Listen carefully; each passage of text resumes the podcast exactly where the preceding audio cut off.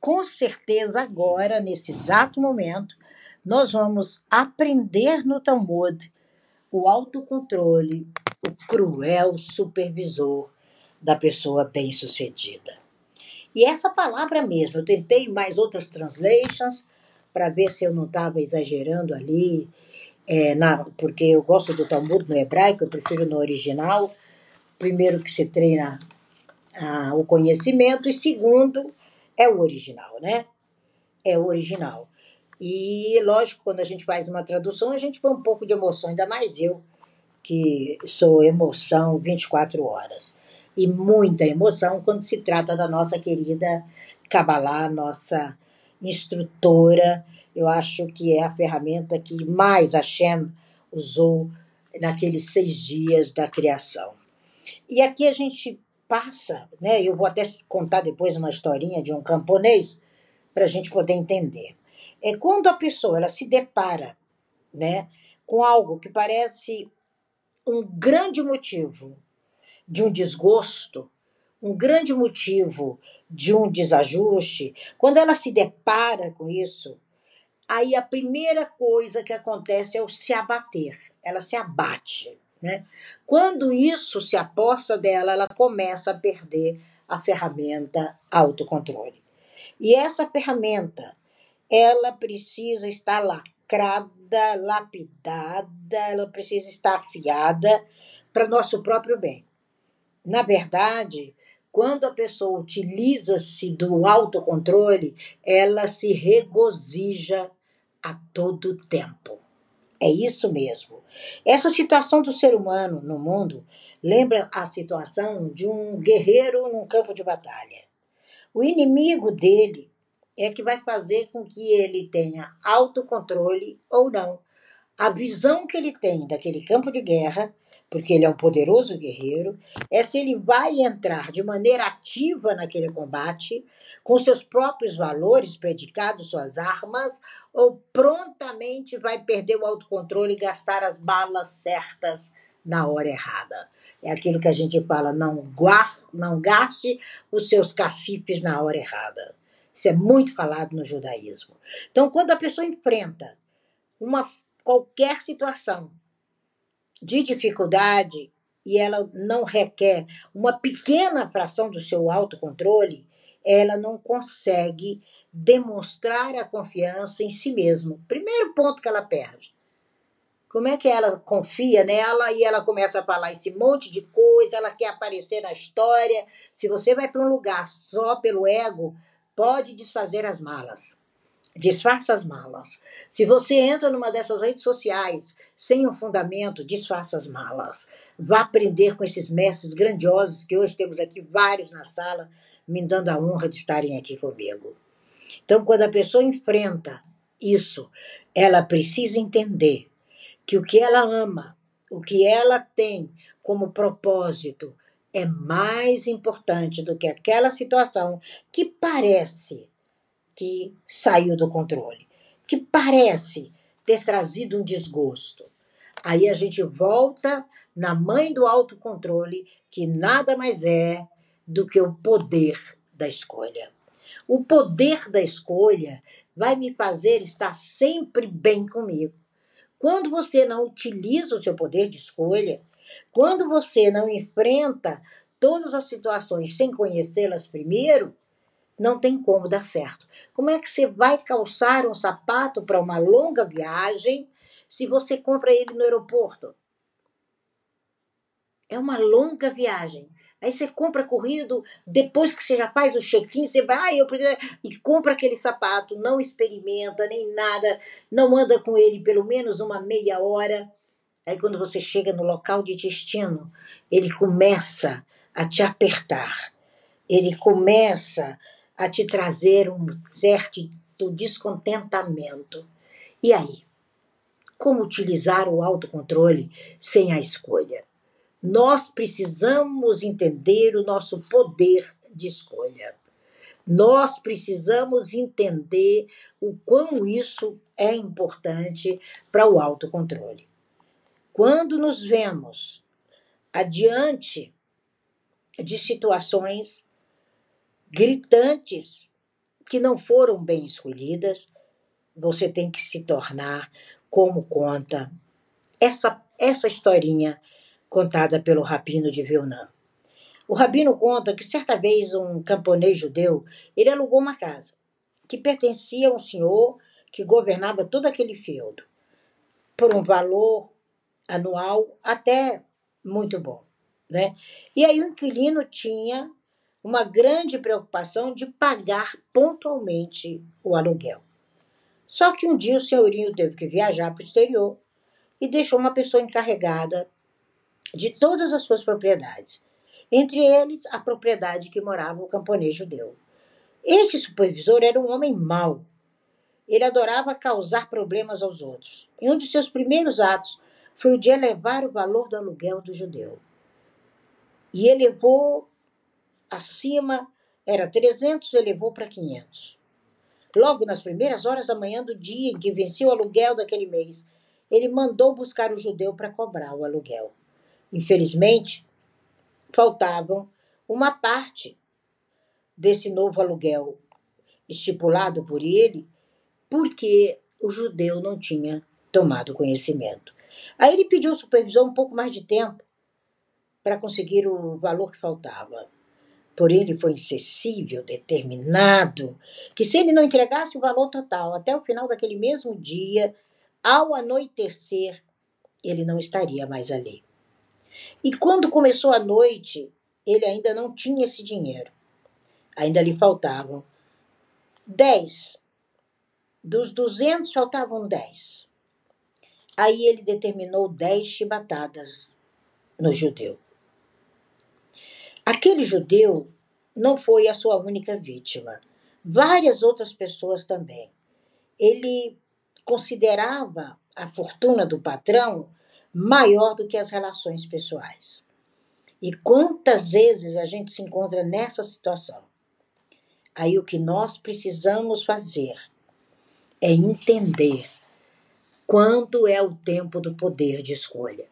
Quando ele foi avisado da viagem do Senhor, porque ele não deu um passo e foi conversar com ele.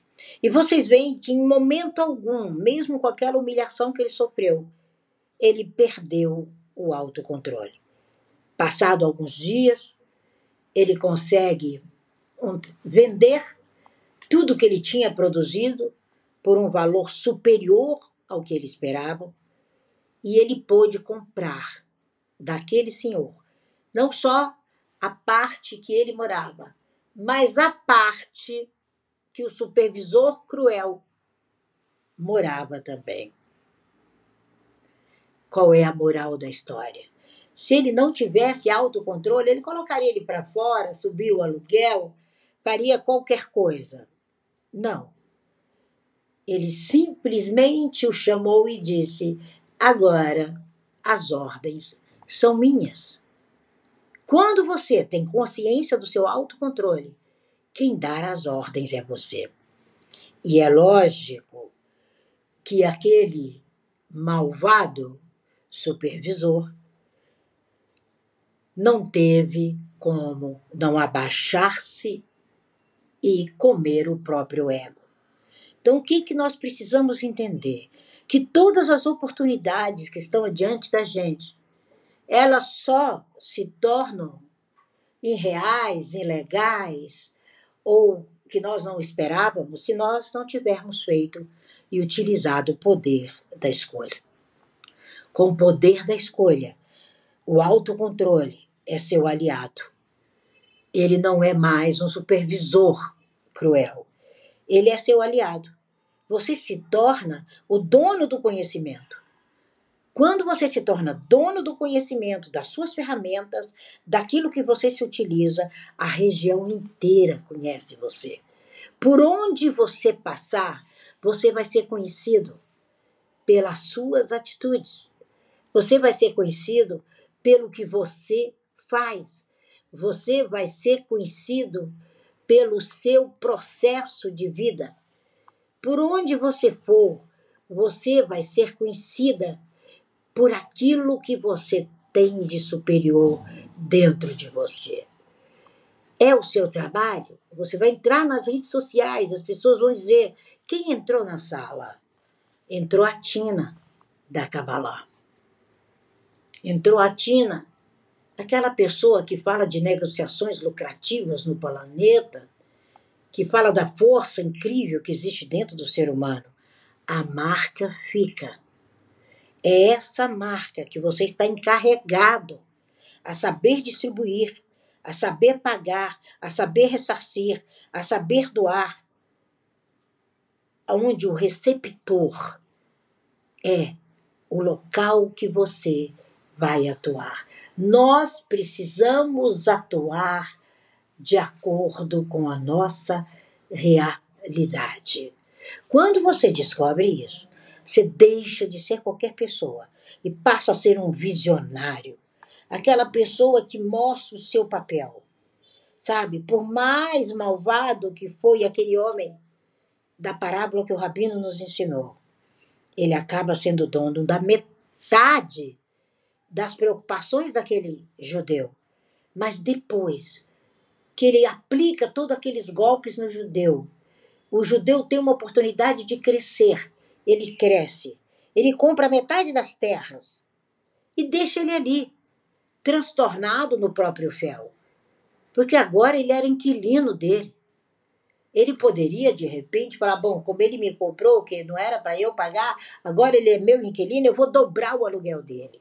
Ele não, ele simplesmente se apresentou e disse: Agora o senhor dessas terras sou eu. Quando você entende isso, não é que ele esqueceu as dores causadas pelas chibatadas, não. De jeito nenhum. Mas ele não amplificou a dor. O viver no passado é amplificar dor. O parar na dor e não resolver é o megafone da dor. Então, a pessoa que está nesse mundo, por qualquer que seja a dificuldade, o momento desalentador, sabe? A falta de recompensa que você atuou, você falou, puxa vida, mas eu tenho certeza que eu receberia essa recompensa. Pare e analise o momento da escolha. Aí você vai falar, puxa, se eu tivesse parado para conhecer, eu não teria feito essa escolha e não estaria nesse processo de aflição. Então, o autocontrole, ele só, te, só é um cruel supervisor quando você esquece o poder da escolha. Quando você esquece que qualquer que seja a dificuldade, se você parar diante dos céus, que é onde você está, o sábio está nos céus, o aprendiz está na terra. Então, onde você está é o seu céu, com o amor que você dedica ao seu plantar, a sua riqueza, tudo virá a você com poder, alegria e glória. E a realidade vai ser muito mais ampliada. Você será uma pessoa muito mais extremada, uma pessoa muito mais conhecida. As pessoas não pouparão elogios quando lembrarem de você. Porque nenhum sacrifício vai te fazer falta se você souber utilizar o poder da escolha, abrir os portões da sua própria justiça, caminhar no seu mundo com seus pés. Você com certeza estará no domínio do autocontrole e com a maior riqueza da sua vida, que não tem dinheiro que apague, que é o Senhor Tempo. A maior riqueza nossa hoje, gente, é o tempo. O tempo ele é faminto, ele é sedento, ele está sem roupas, ele está com fome, ele está com escassez de pão e água. Agora, se você souber administrar esse tempo, se você souber louvá-lo, você vive em abundância. Você vive coberto do mais rico linho. Você vive com a alegria de ser o que veio para ser. Autocontrole é quando a pessoa verdadeiramente aceita o seu poder de escolha, que lhe é atribuído quando você aporta nesse planeta, e atribui a ele o seu poder de justiça, o seu poder de abrir e fechar portas, o seu poder de estar presente, o seu poder de não ir, o seu poder do não. Que o não, quando é expressado através da sua boca é não para quem te escuta, e sim para você. E a maior alegria é a gente ver passagens como essas, recompensadas, onde você, através de qualquer adversidade, você se pega com autocontrole e diz: Eu não serei mais tolo, eu não serei mais louca, eu não serei mais essa pessoa que tropeça e cai, porque eu sou afortunado, porque dentro de mim tem o LA, o famoso livre-arbítrio, que eu uso para fazer as minhas melhores escolhas. A maioria das pessoas usam LA para fazer besteira, mas não é o caso de todas as pessoas que passam pela casa da Kabbalah, porque aqui você se permite a participar e a reconhecer em você o seu lado Moshe, o seu lado Moisés e o seu lado Faraó. Todos nós temos os dois dentro de nós, mas a aflição, a inquietação, a agonia, o querer para amanhã é que faz com que o autocontrole seja cruel depois. Então se aperceba, se aproxime, se aproxime da riqueza como um paciente se aproxima da cura.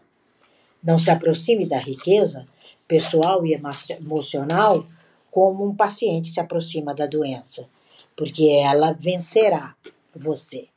Essa é a visão da Kabbalah sobre o autocontrole, lógico, como sempre, à luz do Talmud, à luz dos nossos livros, à luz do conhecimento pleno que para nós hoje é através do Talmud. Essa é a nossa fala de hoje.